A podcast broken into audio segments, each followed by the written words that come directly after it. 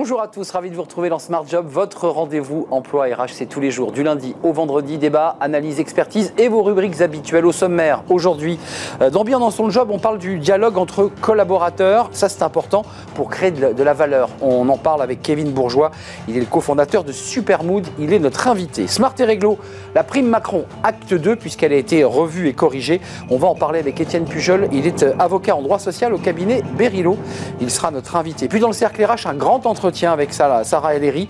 Elle est secrétaire d'État auprès du ministre des Armées et du ministre de l'Éducation nationale et euh, elle est en charge de la jeunesse, chargée du service national universel. Comment ça marche? Euh, À qui est destiné ce service national? On fera le point avec elle. On parlera avec elle et évidemment de la jeunesse euh, qui cherche à bien trouver un emploi. Ça sera notre invité dans le cercle RH. Et puis dans Fenêtre sur l'emploi, le quiet quieting, on en a parlé et on va beaucoup en parler. Ou l'art, eh bien, de faire le strict minimum. On en parle évidemment avec notre invité Drifa Choulet au cabinet le premier jour. Elle nous en parlera dans le détail. Voilà le programme tout de suite. C'est bien dans son job.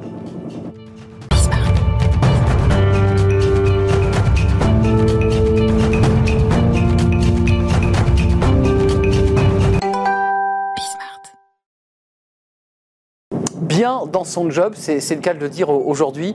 Et on accueille Kevin Bourgeois. Bonjour Kevin. Bonjour. Euh, cofondateur de Supermood. C'est bien ça. Euh, je vous ai vu réagir quand, quand, je présentais le sommaire. Vous étiez avec moi en plateau quand je parlais du quiet, quiet euh, avec ses salariés qui, faisaient, qui ne faisaient que le strict minimum. Vous êtes un peu le contrepoint dans Supermood. Votre philosophie, mhm. parce qu'on va revenir à l'idée de votre entreprise, c'est de créer du dialogue. entre les collaborateurs, pas en vertical, mais en horizontal. Pourquoi avoir eu cette idée? Alors, bah, l'idée, c'était de se dire, euh, pour créer un groupe, pour créer quelque chose de grand, il faut se parler, il faut communiquer. Et aujourd'hui, dans les entreprises, on ne parle pas assez. Et notamment, on parle avec euh, des choses qui sont très subjectives.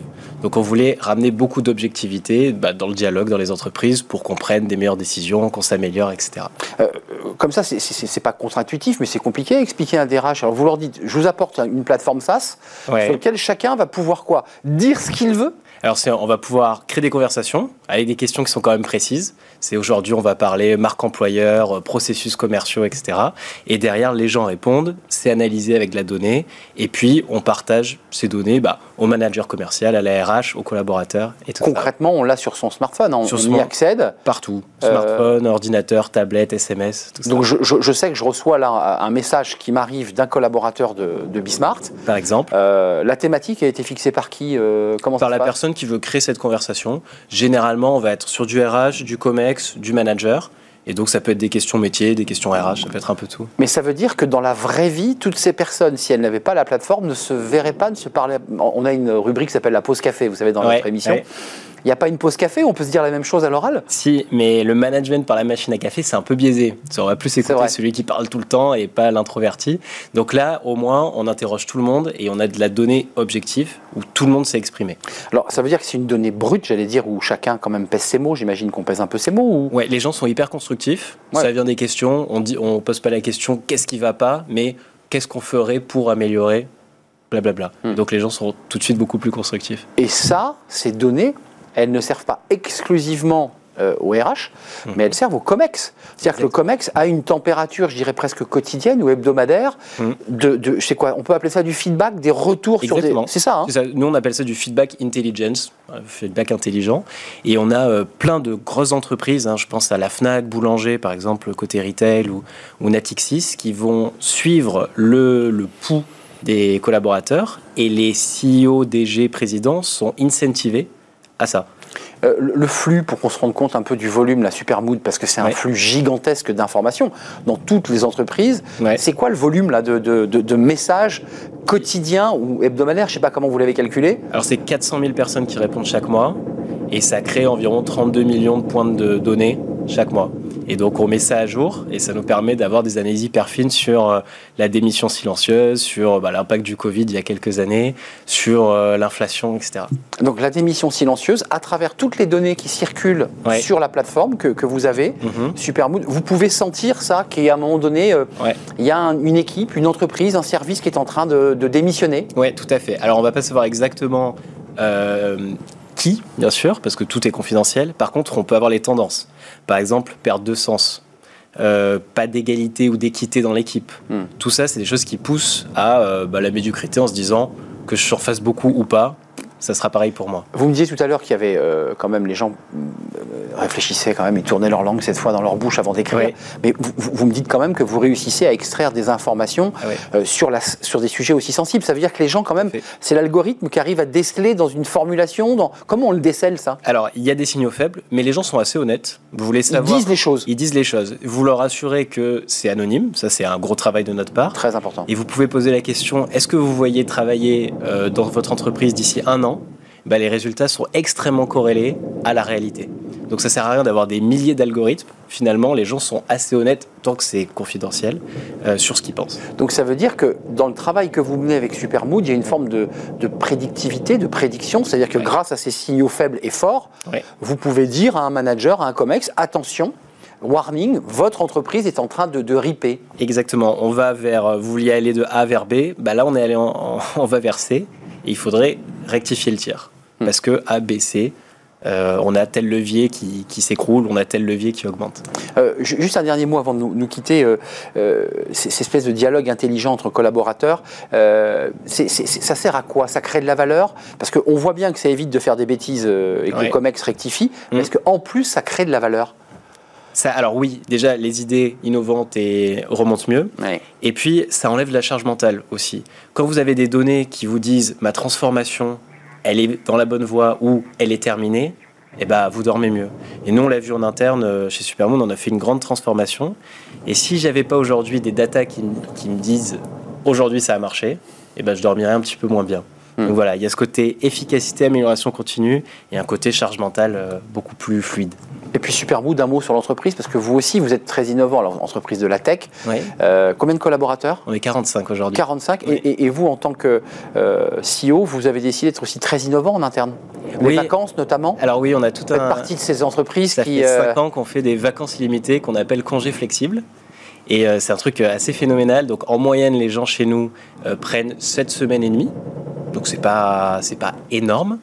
vous avez 5 semaines classiques de congés payés, et ensuite des jours de repos qui sont des jours non travaillés mais que l'entreprise vous paye, et vous en posez autant que vous voulez.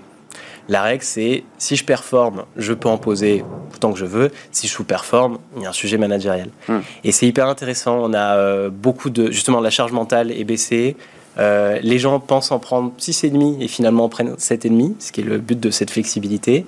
Et Donc ils en prennent un peu plus que ce qu'ils avaient imaginé au départ. Exactement. Mais ils se sentent mieux et vraiment dans les retours qu'on a en interne, parce qu'on utilise Supermoon en interne. C'est exactement ce que j'allais vous demander. Et eh ben c'est euh, je peux faire face à l'imprévu, ça c'est le plus important. Enfant malade, euh, malade moi-même. Et donc on a des témoignages. Avant, quand j'avais mes 25 jours, bah, j'allais au travail malade plus maintenant. Maintenant, je pose, je suis plus hmm. vite debout et je repars. Et puis, je sais qu'on me regarde pas bizarrement parce, parce que j'ai une souplesse, une flexibilité. Exactement. Ouais, donc, vous améliorez aussi, j'ai envie de dire, la productivité ensuite. Hein, On a envie de rendre à l'entreprise qui nous a laissé partir une journée. Bah ouais, c'est de la confiance, c'est ça. Évidemment, évidemment. Merci de nous avoir euh, rendu visite, Kevin Bourgeois. Merci beaucoup. Euh, Supermood, cette plateforme SaaS qui vous permet, je pense aux, aux CEO, aux décideurs qui nous regardent, bah, de pouvoir euh, avoir aussi la température des collaborateurs, puis de laisser s'exprimer aussi, faire remonter de l'information. On n'a pas toujours l'occasion d'aller voir son manager pour des sujets aussi euh, précis. Euh, et donc, c'est plus simple de l'écrire, j'imagine. Exactement, c'est ça. Merci, Kevin Bourgeois, de nous avoir euh, rendu visite. On va faire un petit point de droit maintenant. ça vous concerne d'ailleurs en tant que CEO d'une entreprise. La prime Macron, bah oui, c'est la prime pouvoir d'achat. Mhm. qui va en profiter Qui va en bénéficier? Elle a changé. Hein. vous avez vu, c'est prime Macron acte 2. On en parle tout de suite avec eh bien, Étienne Pujol. Il est avocat et c'est Smart et Réglo. Smart et Réglo, la prime Macron, on en a parlé. Alors il y avait la prime Macron 1. On va passer maintenant avec Étienne Pujol. C'est le, feuilleton, hein, c'est acte 2. Prime Macron 2. Étienne, merci d'être avec nous et d'être fidèle à notre émission avocat en droit social au cabinet Berilo. Euh, alors le pouvoir d'achat, c'était le, sujet de l'été. Et donc la prime Macron était censée, c'est ça, répondre à cette question. Voilà, elle, revient. C'était déjà une prime qui était, qui, à son origine, après les Gilets jaunes, était déjà censée euh, euh, répondre aux besoins de pouvoir d'achat exprimés par ce mouvement social. Et puis après, le Covid est arrivé, et donc euh, la prime a été a ressuscité. Et puis maintenant, bah, elle s'appelle prime de pouvoir d'achat, qui répond à l'objectif politique de répondre à, l'augmentation de l'inflation, à la baisse du pouvoir d'achat des, des, Français. Alors, prime de partage de valeur. Voilà. Ça, c'est l'esprit. alors, Alors, elle avait été fixée à un seuil, elle a changé hein, avec la, Mm. nouvelle, la nouvelle réforme. Euh, c'est combien? De quoi on parle là concrètement? Alors, on, on parle d'un montant qui est libre. En revanche, les, les exonérations sociales ou l'avantage fiscal et social lié au, à, cette, à cette prime, lui, est plafonné. C'est pas non plus euh, l'abondance, euh, euh, Hum. plutôt les restrictions. Enfin, c'est la fin de l'abondance. hein, Voilà, c'est la fin de l'abondance. Donc, euh, donc il y a des restrictions pour pouvoir bénéficier euh, des exonérations de charges sociales et euh, d'impôts sur le revenu relatifs à cette prime. Mais le montant, lui, c'est important à souligner, il, il est libre. On peut accorder une prime, euh, quel que soit son montant. En revanche, pour bénéficier d'un avantage fiscal et social, il y a des plafonds qui sont mis en place par la loi. Alors, résumons-nous. Auparavant, elle était plafonnée à combien cette prime? À 3 000 Elle était à 3 000. À 3 000, on est d'accord. Oui, oui, elle est à 3 000 et doublée euh, si les entreprises sont des petites entreprises, des entreprises qui ont déjà des accords d'épargne salariale, comme on dit. Alors, alors c'est déjà restrictif. Il faut Oui. que les entreprises qui peuvent euh, faire une prime de 6 000, donc, parce qu'elle est, elle est doublée, Mhm. elles doivent d'abord euh, bien justifier qu'elles ont monté un plan. Un- ça, déjà hein. de l'intéressement, euh, au moins. Alors l'intéressement, on en a parlé ici, c'est déjà un mécanisme, une sorte de niche fiscale et sociale très incitative. hein. On a fait beaucoup d'accords d'intéressement ces, ces- ces derniers mois, ces dernières années. Et, et là, il y a cette petite cerise sur le gâteau ou ce millefeuille supplémentaire d'exonération pour aider les salariés à améliorer leur pouvoir d'achat. Donc, entreprise de plus de 50 salariés est dotée de ce, de cette, de ce dispositif. de ces de- dispositifs d'épargne salariale ou petites entreprises, parce que les artisans sont éligibles aussi s'ils ont des salariés, euh, les indépendants s'ils ont des salariés aussi. Donc tout entrepreneur et même euh, certaines, euh, certaines entités de fonction publique euh, peuvent aussi verser cette prime. Mais pour bénéficier de l'exonération sociale et fiscale, il, y a, il y a ce seuil de 3 000 ou de 6 000 euros s'ils ont des mécanismes d'épargne salariale. Est-ce que l'entreprise doit donner la même prime à tout le monde? Alors c'est une très bonne question parce que euh, on se pose la question est-ce que Tout monde discrimination, ouais. euh, traitement plus favorable pour les uns et pour les autres, euh, la, la loi dit qu'il est possible de moduler euh, la, la prime euh, selon certains critères. Ces critères quels sont-ils? C'est la classification euh, hiérarchique. On peut décider de donner une prime proportionnellement plus importante au bas salaire puisque ça vise vraiment Oui. l'amélioration Oui. du pouvoir d'achat, notamment sur les bas salaires. Mais il est possible aussi de la moduler en fonction de l'ancienneté du salarié, de sa durée de présence dans l'entreprise, etc., etc. Donc on n'est pas obligé de donner 3 000 euros à tout le monde et non plus en une fois. Il est possible de le verser en plusieurs fois. Alors attention par rapport à cela, parce que ça ne doit pas se substituer au salaire non plus. Et on va en parler, je suppose. Et, euh, on rentre dans les négociations annuelles obligatoires euh, qui vont parler de des augmentations salariales en conséquence de l'inflation. Euh, ça ne doit pas se substituer au salaire. C'est bien une prime. Le, le mon- le mot est important. Je- Moi, j'avais le sentiment que c'était capé, qu'à un certain niveau de salaire, on ne pouvait pas en bénéficier. En fait, Non, Le- tout le monde peut en du bénéficier. plus haut salaire au plus bas salaire, Exactement. de, de- je parle bien de salaire, hein, de, Exactement. de. Mais pour les plus hauts salaires, la prime sera traitée comme du salaire. En tout Donc cas, la chargée. Exactement, donc chargée, c'est tout à fait ça. Euh, mais pour la partie qui excède le seuil d'exonération euh, de 3 000 ou de 6 000 euros en fonction de la situation de l'employeur. Avant de vous demander de comment la mettre en place, moi j'avais regardé les, les résultats de la première prime Macron, Oui. qui était donc, euh, elle plafonnée à 3000. Euh, en fait, en moyenne, je crois que ça avait été 580 euros Oui. de prime distribuée. Ça va, ça n'avait pas été non plus une réussite totale, cette prime? Non, alors ça a été euh, en un sens une réussite parce que beaucoup d'entreprises en avaient mis en place, Mmh. et c'est vrai que ça a fait l'objet de beaucoup de négociations salariales, mais euh, toutes les entreprises n'ont pas la possibilité de donner 3 000 euros à, tous- Eh oui, à il faut- tous les faut salariés. trésorerie, hein. Il faut avoir le cash pour ça, exactement. Et on sait que euh, depuis le début de l'année, euh, la trésorerie commence à être vraiment très en tension euh, dans les entreprises. Le, le crédit se fait plus rare, etc. etc. Donc, effectivement, les toutes les entreprises ne vont pas donner 3 000 ou 6 000 euros à l'ensemble de leur masse salariale. D'accord, donc de nouveau, ça va être modulé. C'est un plafond. Ex- Et au-delà de ce plafond, on est d'accord, il est chargé. C'est du salaire, chargé. exactement. On C'est est une vraie prime de salaire. Voilà. Et du coup, c'est pour ça que ça doit aussi s'agrémenter de, des négociations relatives aux, augmentations annuelles. Bah, C'était ma, que, c'était ma question d'ailleurs. Comment on la met en place, cette prime alors? Voilà, alors on la met en place soit par accord d'entreprise, ce qui évidemment est préférable parce que du coup ça veut dire que ça fait l'objet d'une négociation avec les partenaires sociaux. Vous savez Arnaud comment je suis attaché au dialogue social dans l'entreprise. Donc euh, on va négocier ça en même temps et peut-être parallèlement que nous allons négocier euh, la négociation annuelle obligatoire, euh, les, les- renégocier le cas échéant l'accord d'intéressement. Oui, on traite tous les sujets autour de- de, Exactement. ces C'est bien de de tout mettre à plat, en toute transparence. En plus, maintenant, avec la base de données économique et sociale, on a tous les paramètres financiers. Donc, les interlocuteurs sont au courant de la situation de l'entreprise et donc savent que ça sert à rien de demander ou d'exiger 3 000 euros et de menacer de faire grève pour donner 3 000 euros à tout le monde, alors que l'entreprise n'aura pas les moyens de payer cette prime. Euh, très court, mais on risque de vous faire euh, répéter quels sont ré- concrètement les avantages sociaux et fiscaux, là, qu'on comprenne bien. Oui, oui, c'est- très important. En fait, euh, jusqu'à cette limite de 3 000 euros, euh, la, la somme qui est versée aux bénéficiaires est exonérée de charges sociales. Euh, elle, ça veut dire que c'est du net dans, dans la poche. Après, euh, sous certaines conditions, la somme peut également être exonérée de CSG et CRDS Ah, voilà. et d'impôt sur le revenu pour les salariés. Et cette condition, quelle est-elle Elle bénéficie aux salariés qui gagnent moins de 3 SMIC annuels. Voilà. Donc, à peu près 5 000 euros. Donc bruts. elles n'ont, ils n'ont pas les charges, mais en plus euh, exonération de CSG, CSG, CRDS, qui CRDS. pèse quand même euh, 17%. euh, C'est c'est 17,2 et, Exactement. et, et- et l'impôt sur le revenu pour le bénéficiaire. Alors pour les salariés qui touchent moins de 3 SMIC, l'impôt sur le revenu Donc, un peu plus bas. voilà, mais quand un même, effort pour un les effort. plus bas, enfin en tout cas les effort. plus bas salaires de Et l'entreprise. un effort supplémentaire aussi pour l'entreprise, parce que toutes ces sommes qui sont exonérées de charges sociales mais assujetties à CSG CRDS, elles sont soumises à forfait social, donc 20% en plus pour l'entreprise. Donc c'est quand même un coût pour l'entreprise, et il faut aussi être transparent vis-à-vis des partenaires sociaux Oui. sur ce surcoût-là. Oui, c'est important que l'entreprise communique dessus. Merci Étienne Pujol, puis précisons quand même que cette prime, elle n'est pas exonérée d'impôts euh, sur les revenus. hein. Non, On uniquement pour les, pour les, salaires euh, inférieurs, inférieur. à 3 SMIC. Voilà, c'est important de le préciser. Ouais. Pour le reste, c'est évidemment, ça s'inscrit euh, dans la déclaration de, de revenus. Exactement, ça fait l'objet Euh, d'une ligne à part sur le bulletin de paye. Exactement. Merci Étienne Pujol, cabinet Berilo. Merci de nous accompagner chaque semaine ou presque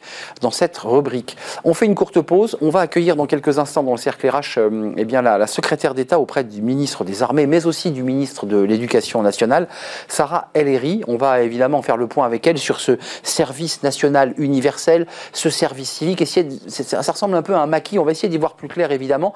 Et puis on l'entendra nous parler de son engagement en direction de la jeunesse. Elle est notre invitée juste après la pause.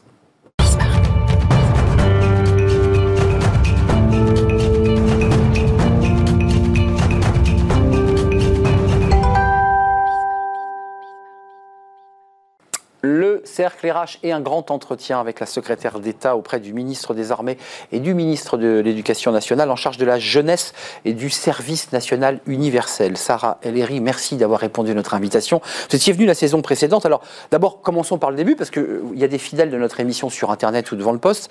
Euh, à l'époque, vous étiez sous tutelle exclusive du ministère de l'Éducation nationale.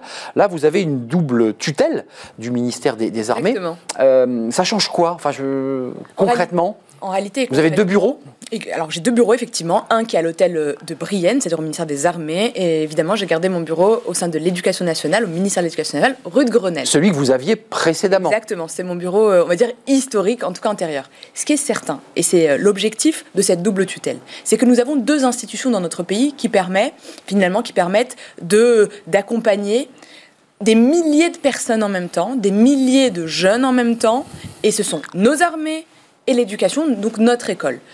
Tout ça pour réunir l'excellence de ces deux belles institutions multiséculaires pour accompagner nos jeunes dans un parcours d'engagement, dans un moment où ma mission, c'est de généraliser le service national universel. Alors, vous allez être, et d'ailleurs vous venez sur ce plateau aussi pour nous éclairer, parce que il faut être très très honnête, il y a eu comme un maquis de, de sigles et d'acronymes, le sûr. service civique, le service national universel, sans trop qu'on sache quel âge il fallait avoir. Commençons par le début, parlons de cette jeunesse d'abord, parce que vous la connaissez, cette jeunesse. euh, euh, vous avez été secrétaire d'État, vous, vous étiez au contact de ces jeunes. C'est compliqué de parler de la jeunesse, parce qu'il y a des jeunes euh, décrocheurs qui, bah, pour certains, sont totalement perdus. Puis il y a cette génération Z, très engagée sur le climat, qui challenge l'entreprise. C'est un peu impropre de parler de la jeunesse. Moi, je partage totalement ce constat. J'ai fait des centaines de déplacements sur le terrain. J'ai vu des milliers de jeunes, j'ai discuté, débattu avec des milliers de jeunes. Ce qui est certain, et d'ailleurs ça a été confirmé, parce que j'ai vu euh, il y a quelques jours le sociologue Olivier euh, Galland qui disait nous avons une jeunesse au pluriel, ce qui est vrai. Donc j'ai pris l'habitude de parler des jeunesses. Au même âge, on peut être apprenti, décrocheur, en études générales, jeune parent euh, ou engagé. Et donc finalement, moi, ma mission, c'est d'apporter des réponses à chacune d'entre elles et d'être d'une certaine manière le booster des sujets de jeunesse pour l'ensemble de mes collègues. Parce que quand tu es jeune en réalité tu as des sujets de logement de travail de santé tu as des sujets d'engagement tu as des questions de citoyenneté parce que on euh, on- n'est pas citoyen on le devient on le devient par ses actes Justement, le SNU, parce qu'on va commencer par, par ce SNU, il a été mis en place, inventé par Édouard Philippe, si je ne m'abuse, hein, c'est bien Édouard Philippe qui, qui le met en place on à commence l'origine, avec exactement alors on commence euh, sous, pour raconter son histoire à on, ce SNU. on commence euh, effectivement la première expérimentation euh, portée par Gabriel Attal mon collègue Tout à fait. Et le Premier ministre était Édouard Philippe. Et c'était un des projets majeurs du candidat à l'époque Emmanuel Macron en 2017. Alors, souvenons-nous, parce que c'est c'est le sujet sur lequel je vais, je vais vous interroger. Il y avait eu un petit débat à l'époque. Euh, à l'époque, Ségolène Royal, vous vous souvenez, dans une campagne il y a longtemps, avait évoqué l'idée que l'armée puisse venir éduquer notre jeunesse. Ça avait suscité un. Et le débat s'était voilà, reposé sur le SNU, parce que quand on regarde, les, ce sont des jeunes de 15 à 17 ans, hein, vous m'arrêtez si je dis une bêtise, euh, qui vont faire un, un court séjour, une petite aventure, mais il y a quand même l'uniforme, il y a le drapeau, il y a la Marseillaise, on est sur des sites militaires, mais encadrés par les ducs. Alors, pas exclusivement. On est sur effectivement des jeunes de 15 à 17 ans, jeunes français, encadrés par un tiers, un tiers, un tiers, c'est-à-dire un tiers d'enseignants, vraiment qui viennent de l'éducation nationale. Volontaires? Volontaires, un tiers de- d'engagés du monde associatif parce qu'on croit cette force de l'engagement, donc plutôt éducation populaire, et un tiers d'hommes et de femmes qui ont porté l'uniforme. Ce ne sont pas des militaires d'actifs, ce sont des réservistes Hmm. ou des anciens, donc des anciens de nos armées, donc des, euh, des jeunes retraités, parce que vous savez, ils sont encore très Que fringants. vous êtes d'ailleurs vous aussi réserviste. Exactement, je suis réserviste au sein de la gendarmerie nationale, c'était un engagement que j'avais antérieurement. Et l'idée de ce service national universel, c'est créer un temps de mixité, de cohésion nationale et de fierté d'être français dans un moment où on a des jeunesses qui ne se parlent plus. À quel moment un jeune de Hmm. Et qui regarde moins la République. et pour certains, Et oui, qui lui tourne le dos pour qui certains. lui tourne le dos Mm. pour certains. Sauf que notre mission, si on veut garder euh, un pays qui est uni, il faut que nos jeunesses se parlent, se confrontent, aient conscience, mais quasiment de la définition commune de nos valeurs. Aujourd'hui, parler de laïcité, en fonction euh, euh, de- du jeune que tu as en face de toi, eh bien la réaction, la définition ne va pas être la même. Pour construire cette cohésion, il faut que finalement on augmente aussi la force morale de notre pays. Ça, c'est les mots du président de la République Mhm. dans son discours à, à Brienne. Ça veut dire quoi? Leur donner les moyens de connaître les gestes qui sauvent. Les- C'est leur donner les moyens de savoir réagir s'il y a un incendie XXL comme ce qu'on a Mhm. vécu cet été. S'il y a un accident sur l'autoroute. Un attentat. Un attentat, bien sûr, puisqu'il y a un danger terroriste. C'est une réalité. Mais aussi le goût de la solidarité. Le goût de, quand on est ensemble, par le sport, par euh, finalement la compréhension de nos institutions, quand on est ensemble, alors oui, on va plus loin. Et les difficultés que connaissent nos jeunes ruraux ou nos jeunes des quartiers populaires. Il n'y a pas que les jeunes des, des villes, effectivement. Ex- Mais il faut penser à Il tous y a l'isolement de ces jeunes euh, dans, dans les petites il villes est rurales. partagé. Et donc moi, ma mission, c'est de leur montrer, de leur prouver que si ils sont motivés, s'ils sont engagés, il y a des choses pour eux. Aide-toi et la République t'aidera. Euh, activité physique, autonomie, citoyenneté, culture, patrimoine, tout un travail aussi sur la, sur la culture Et le sens. patriotisme. Euh, j'ai aussi le sentiment quand même que c'est un, un sas euh, pour un certain nombre de jeunes dont j'ai entendu des interviews en préparant l'émission qui se préparent aussi à intégrer l'armée, la gendarmerie. Est-ce que, est que ça peut aussi servir de vivier pour ces jeunes qui disent après tout, bah oui, j'ai peut-être non seulement aimé la République, mais j'ai peut-être aussi porté l'uniforme? Bien sûr, on n'a aucun jugement ou hiérarchie à poser sur les engagements. Moi, ma mission, c'est de susciter les engagements. Et donc, très concrètement, pendant ces- ce séjour de cohésion qui dure euh, un peu moins de deux semaines, où les jeunes partent de leur département, qui est pris en charge à 100%, Ça, c'est-à-dire c'est qu'il y a intéressant, ça. 100% pris en charge. On quitte sa ville sans quartier. On quitte sa ville, son quartier et son département. Et on porte, je leur dis, un, un uniforme, petite On porte- casquette. On porte un eh uniforme, ouais. il est bleu, blanc, rouge, ce qui permet deux choses. Un, gommer les inégalités sociales au, moins pendant ce, temps-là, permettre de créer de la cohésion et finalement aller chercher euh, ce qu'il y a de plus profond dans chaque jeune, lui faire confiance, lui donner une nouvelle chance. On leur demande pas s'ils sont en lycée pro, s'ils sont en décrochage, s'ils ont eu des problèmes avec la justice ou si au contraire c'est des jeunes qui sont déjà jeunes sapeurs-pompiers. On leur dit deux choses. Viens vivre un temps. Viens faire République avec des jeunes du même âge que toi, que tu n'aurais jamais rencontrés. Par contre, saisis-toi des opportunités. On leur parle d'orientation, on leur montre les métiers de demain, on les challenge sur euh, ce qu'ils projettent dans leur vie. Et ça, c'est pour leur donner plus d'élan. Euh, 55% des inscrits sont des filles. Oui. C'est très intéressant comme, euh, comme chiffre, je trouve. Euh, et 69% des volontaires sont en seconde. Euh, on parle de décrocheurs. C'est quoi le profil sociologique de ces enfants? Parlons-nous cash. Est-ce que ce sont des jeunes issus de, de milieux modestes euh, et qu'on essaie, je dirais, de, de rattraper par les bretelles, pour le dire un peu Très directement? sincèrement, non.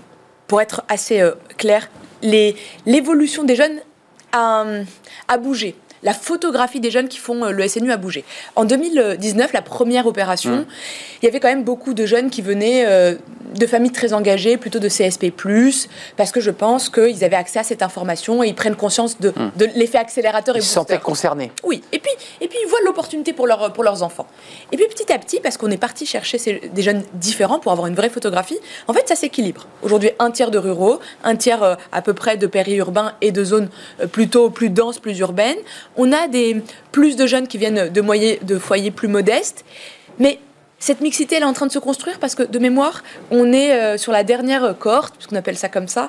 Euh, on avait à peu près 5,6% de jeunes qui viennent des quartiers Hmm. prioritaires de la ville, vrai. alors que la moyenne nationale est de 7. Donc on est en train de temps. Il y a des jeunes en situation de handicap. Mais ce que je vois, ce que je salue, c'est que oui, aujourd'hui, les filles saisissent plus l'opportunité eh bien, de vivre des élans, euh, en tout cas, voilà, d'engagement. Et ça, on le voit et on le ressent. Euh, sur le CV, parce qu'il y a ceux qui vont peut-être intégrer la gendarmerie, l'armée euh, ou d'autres corps de l'État, puis il y a ceux qui disent, après tout, c'est bon pour le CV d'avoir fait un service national sûr. universel. C'est bon pour le CV parce que les jeunes, aujourd'hui, pour certains, bah, cherchent un job et souvent on regarde le CV et on regarde les soft skills. Oui. On regarde pas que les compétences. Est-ce que ça, c'est une soft skill utile? C'est une énorme soft skill. D'ailleurs, aujourd'hui, les jeunes qui, euh, qui font le service national universel, on leur fait découvrir, on leur parle aussi des métiers en tension, des évolutions potentielles, des parcours. Il y a des rôles modèles qui viennent témoigner.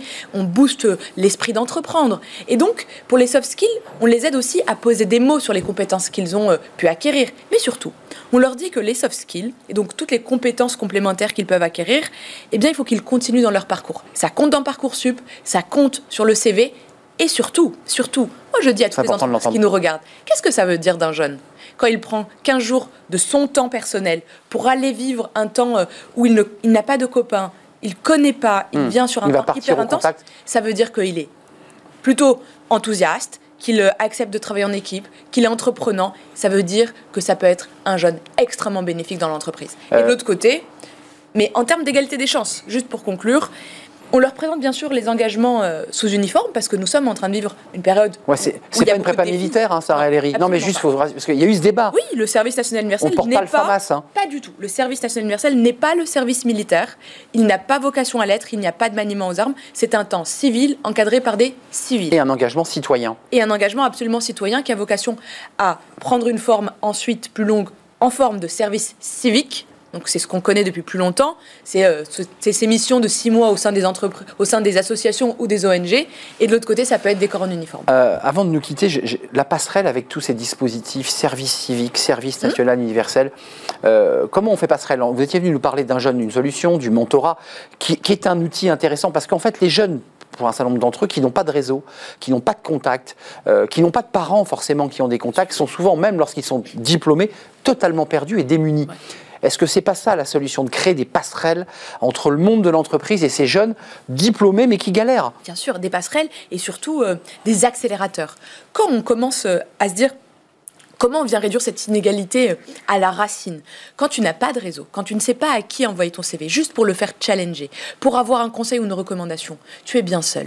Et donc, il y a une sorte de coup de canif dans le pacte républicain. Moi, je crois au mérite, je crois au goût de l'effort, je crois au goût du travail. Et la promesse républicaine, c'est si tu bosses, si tu t'engages, alors l'escalier, l'escalier républicain, l'escalier social, il existe. Mais pour casser ces inégalités et donner du réseau à ceux qui en ont pas, aujourd'hui, on développe, parce que c'est la volonté du président de la République, et c'était avec Elisabeth Borne, à l'époque ministre du Travail, un jeune à mentor. 100 000 jeunes, tutorés et mentorés. L'année prochaine, 200 000 jeunes. Et on est parti de 25 000. Pourquoi? Parce que quand tu as le numéro de téléphone d'une personne qui prend du temps, le mentor, ça le transforme. Au sein de nos entreprises, on sait que c'est une, Hum, c'est un booster de recrutement. Ça sert aux deux. Bien sûr, ça sert aux deux. Et un peu plus loin, c'est même aujourd'hui un élément d'attractivité dans le cadre des recrutements, puisque les jeunes ne veulent plus d'entreprises qui ne s'engagent pas socialement et environnementalement. Alors, on évoquait ces jeunes des quartiers, c'est un peu impropre, de villes et de, de zones rurales. Et puis aussi une partie de cette jeunesse, euh, souvent diplômée, qui doucement mais sûrement est en train de tourner le dos à l'entreprise, qui dit aux entreprises, nous on n'a plus envie. On n'a plus envie de jouer votre contrat social, on a envie de soit d'être indépendant, soit de, soit de vivre notre vie. Est-ce que vous ressentez ce, ce phénomène, là pour le coup sociologique, mais qui impacte durement les entreprises? Il y, a, il y a un grand moment que nous sommes en train de vivre qui questionne la question, enfin, le travail, sa Hum? définition et, le- et ses Exactement. Mais je ne crois pas à la notion, en tout cas c'est ce qu'on entend beaucoup, de grande démission de la jeunesse. Hum. En réalité, je pense que nous sommes en train de vivre un moment de bascule qui est la grande négociation. Les jeunes, cette génération-là, c'est la génération du et.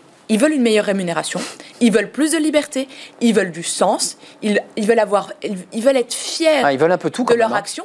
Mais en réalité, il y a deux choses. Soit l'entreprise se transforme, donc dans sa manière, non pas de, de manager et de recruter, parce que c'est facile de dire je vais aller chercher des nouveaux, Mais si tu ne sais pas garder ce que tu as déjà en place, Bien sûr. alors c'est une sorte de. Tu sais, c'est comme quand tu, tu jardines, eh bien, il y a un trou dans ton tuyau, il y a de la fuite d'eau, tu peux en mettre à l'entrée, ça ne sert Ça à rien. sortira toujours par la par le trou. Mais quand même, ces jeunes, ils vont au-delà. Certains disent, mais nous, l'entreprise telle qu'elle est construite aujourd'hui, même si j'ai- les compétences, j'y vais pas. Je crée ma boîte, j'invente, je pars même à l'étranger. Bien sûr. Ça, c'est un phénomène qui est difficile. C'est un phénomène qui est difficile, mais qui est challengeant. Je vais vous dire pourquoi.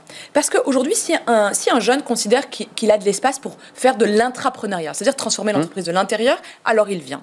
Si il voit que l'entreprise n'a pas finalement cette agilité, cette envie également d'être, de bouger, de se transformer, alors il n'y vient pas.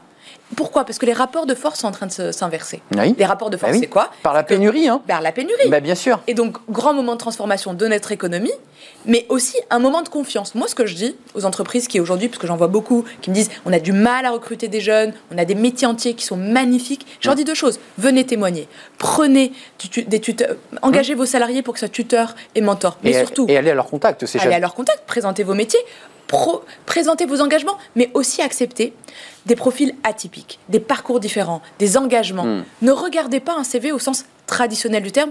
Et d'ailleurs, j'en profite. Et à la rigueur, ne regardez même pas le CV. Mais demandez des CV citoyens. Ben oui. Regardez quelles sont les compétences, les soft skills de ces jeunes. Mais surtout, Parce que vous les croisez, ces jeunes, dans les quartiers, parce que vous, êtes beaucoup sur le terrain, qui vous disent, moi, madame, euh, je viens d'un quartier, je suis discriminé parce que d'abord, j'ai pas la bonne couleur de peau, parce que j'habite le euh, bon nom. le bon nom, la, la bonne, la mauvaise rue.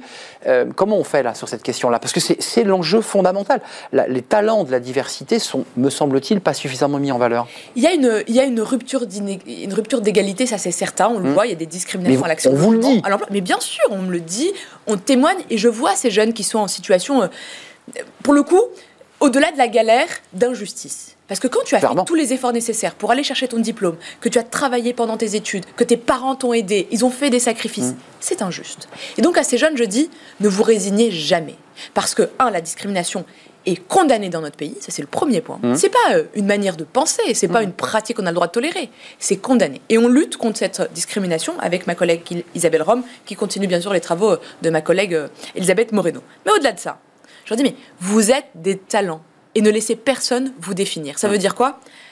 Challenger, aller faire du tutorat mentorat, accepter des coups de main, euh, aller euh, réveiller ce qu'il y a de plus entreprenant en vous, parce que c'est ce qui vous donnera la plus grande des libertés, celle de produire, de créer et de saisir votre destin. Le pire pour un jeune, c'est de dire j'ai tout fait, tout ce qu'on m'a dit de faire pour rentrer. Évidemment. sur le marché du travail, et de me retrouver les ailes brisées parce qu'on ne me fait pas confiance. Alors non, ce n'est pas le projet qui est le nôtre, et on luttera contre toutes ces discriminations, et on aura, sincèrement, une fermeté sans nom, parce que là, c'est trahir le Sur ces questions de discrimination. Bien sûr, Bien sûr.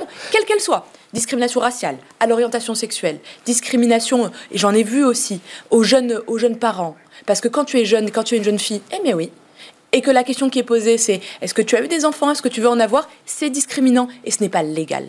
Et alors là, il y aura une fermeté sans nom. Euh, un, un mot sur le service civique, on n'a plus vraiment très peu de temps, mais là c'est un autre dispositif. Il en est où? Il existe toujours? Parce que c'est vrai que va venir se superposer ce fameux service national universel. Je crois qu'il y a 40 000 jeunes volontaires euh, engagés, donc vous montez en puissance. Est-ce que le service civique, il existe toujours? Parce que lui aussi, il avait subi quelques Il critiques. existe et en fait, il a même vocation à se, à, à se généraliser encore plus fortement, puisqu'ils viennent se compléter. Le service national universel, c'est pour les un peu plus jeunes. Et il se prolonge ensuite par le Exactement. service C'est un parcours. D'accord. 15, 17, on fait un SNU. Et ensuite, entre 16 et 25 ans, on peut faire un service civique ou, du coup, rejoindre une réserve. Deux engagements, un civil, un militaire, mais surtout un engagement. Et c'est ce qui fait de notre pays une grande puissance. Merci Sarah Ellery de nous avoir fait l'honneur de venir sur ce plateau. Vous êtes une fidèle de, de l'émission Smart Job. On est très heureux de, de vous accueillir et de vous entendre.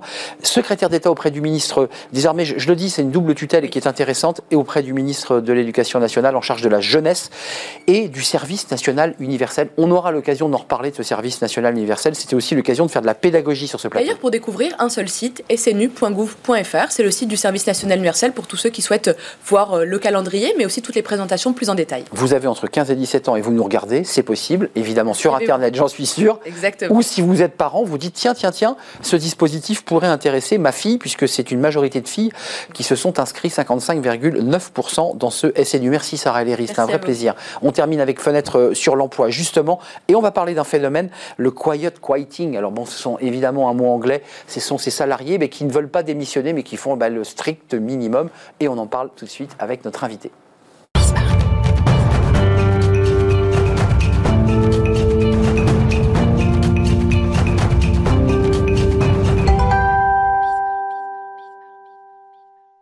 Et on termine notre émission avec Fenêtre sur l'emploi. On a beaucoup parlé de la grande démission. On parle aussi ici en France du quiet quieting euh, et on en parle avec Drifa Choulet. Bonjour Drifa. Bonjour. Ravi de vous accueillir en cette euh, émission de, de rentrée parce qu'on peut considérer qu'on est toujours dans la rentrée.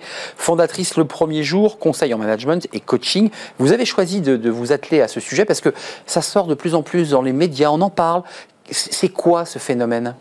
Ce phénomène euh, est apparu euh, au cœur de l'été. hein, euh, tout le monde euh, profitait, euh, profitait du soleil euh, à travers une vidéo TikTok qui est d'un des réseaux les plus suivis par les jeunes, où un TikToker, comme on les appelle, a fait une vidéo qui est devenue virale, Oui. qui disait en substance le travail n'est pas votre vie et qui invite à dépasser cette culture du dépassement qui est la norme du monde de l'entreprise et du travail aujourd'hui pour euh, simplement faire ce que l'on a à faire au boulot sans aller au-delà. Et ça a été, c'est parti en fait comme une, comme une traînée de poudre et c'est une vidéo qui est devenue virale et qui interroge évidemment. Hum, Pourquoi, on- selon vous, on en parle autant? Parce que sur TikTok, il y a des milliers de vidéos. Celle-ci, elle émerge parce que quoi? Elle, elle- elle répond à quelque chose, elle dit quelque chose, Oui. elle parle à ceux qui l'ont écoutée? Oui, elle parle à ceux qui l'ont écoutée. Elle est euh, un peu le symbole de ce ras-le-bol qu'exprime la génération Z, que la génération avant ou les générations d'avant n'ont pas euh, finalement exprimé. C'est, ça va de pair avec la grande émission. C'en est un autre versant, je dirais, celui du ras-le-bol d'une certaine culture de productivité. Moi, je l'appelais la petite démission Moi, je l'appelle la démission mentale. mentale, c'est ça. c'est ça. Tout à fait, à bas bruit. grand, à bas bruit. à bas bruit, mais qui fait tout autant de ravages. Et j'aimerais le dire, Arnaud, autant évidemment pour les entreprises, ça peut sembler presque évident, mais pour les individus également. Et je pense que c'est ça qui est intéressant à regarder dans ce phénomène, en fait. Euh, Il y, a- il y a- il y a une forme de discours 68 art, en tout cas dans la vidéo TikTok que j'ai vue, c'est que ça, ça ressemble vraiment au discours. Je veux pas ressembler à mon père qui prend le métro, qui va à l'usine.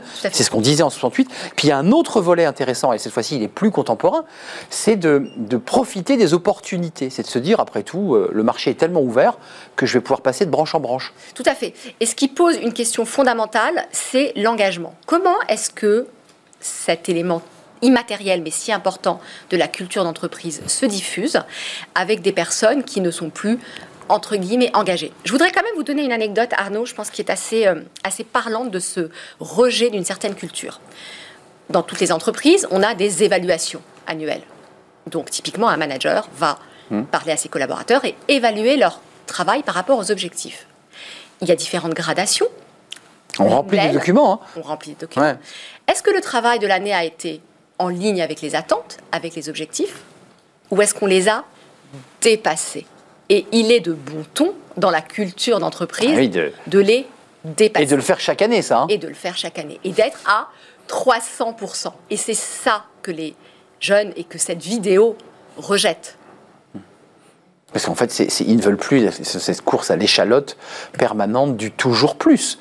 Donc ça fait très écho aussi à un certain nombre de combats sur le climat, sur euh, la frugalité. Ça renvoie à ça aussi. la sobriété, ça renvoie tout à fait à ça. C'est vraiment un trend ou un mouvement pardon générationnel, comme vous le dites. Moi, ça me fait énormément penser euh, à 68 et à cette époque des Ouais. années 70. Ça invite, c'est une autre révolution industrielle. C'est la, j'ai envie de dire, c'est la révolution du travail. Je ne sais pas Arnaud si vous connaissez, vous la connaissez sûrement, cette nouvelle absolument merveilleuse d'Herman Melville qui date de 1853 et qui s'appelle Bartleby le scribe il y a cette fameuse phrase qui dit I would prefer not to. Je préfère ne pas. Bartleby le scribe, c'est une nouvelle très mystérieuse d'une certaine- manière. Ce clerc de notaire qui est embauché dans une étude et à qui son, son patron demande des choses, et Bartleby répond simplement avec beaucoup de douceur Je préfère ne pas, quelle que soit la demande qui lui est faite C'est une sorte de négation universelle. Quoi. une négation universelle. Ça ne se termine pas très bien pour Bartleby, je ne voudrais pas spoiler l'histoire. Mm. Ce, que ça, ce à quoi ça me fait penser, c'est à des managers qui aujourd'hui me disent Je suis confronté à des collaborateurs qui, dès que je demande quelque chose qui n'est pas dans leur fiche de poste, Hop, me disent non, dresse le mur. dresse le mur. Quel équilibre réinventer entre finalement un travail pour lequel on est payé, mais un rejet très sain d'une culture qui a mené à, à de nombreux burn-out? De la performance. De la Parce que c'est ça, hein, c'est le mot aussi qui est C'est contesté. le mot hein. performance. Sois performant. Et face à cela, quand même, je tiens à le dire, et c'est là où cette, ce mouvement interroge quand même, c'est que on passe, bon an, mal an, un certain nombre d'heures au travail. Mais une grande partie de notre vie et de, de notre journée au travail. Absolument.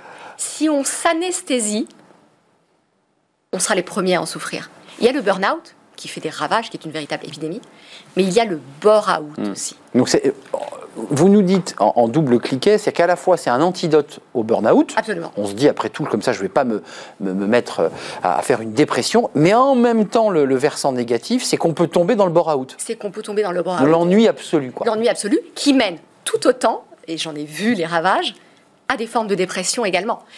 Cette recherche de sens, finalement, un certain nombre de personnes, j'entends parfois dire oui, enfin le sens, c'est une tarte à la crème.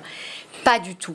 Le sens que l'on trouve dans sa vie est un besoin fondamental. Euh, euh, juste avant de nous quitter, et vous n'avez pas la réponse, et, et moi non plus, mais là on est sur un diagnostic qui est assez effrayant, intéressant sociologiquement, qui effraie les managers. On n'a pas trouvé la solution là. On l'a pas Pas trouvé. encore. Pas encore, mais je crois qu'elle est à aborder cette fois du côté micro, au niveau de chaque équipe. Aller questionner ce qui fait vibrer les collaborateurs au travail, mais en dehors du travail. Et comment établir un lien entre les deux pour que chacun puisse s'y retrouver. Donc on est à l'aube d'une nouvelle forme, nouveau rapport au travail de cette fameuse génération Z notamment. Complètement. Il faut réinventer cet espace travail, vie privée, vie perso Absolument. et vie pro. il transforme le monde et je crois dans le bon sens. Le quiet quieting, on va en continuer à en reparler. On en fera d'ailleurs un, un débat euh, de ce phénomène parce que les managers que vous rencontrez dans votre entreprise bah, sont impactés par ce phénomène. Merci Dirifa Choulet, fondatrice de Le Premier Jour. Merci de nous avoir rendu visite. Et je vous dis à très bientôt parce que je sais qu'on va se revoir évidemment. Merci à vous, merci pour votre fidélité, merci pour l'intérêt que vous portez à l'émission, merci à toute l'équipe qui m'accompagne, Ulysse aujourd'hui à la réalisation, merci à Thibaut pour le son, merci à Nicolas Juchat qui me parlait dans l'oreillette et puis merci à Carla qui accueille euh, les invités. Voilà, j'ai fait le tour, merci à tous euh, d'ici là. Portez-vous bien, je serai là demain évidemment pour un nouveau numéro de Smart Job. Bye bye.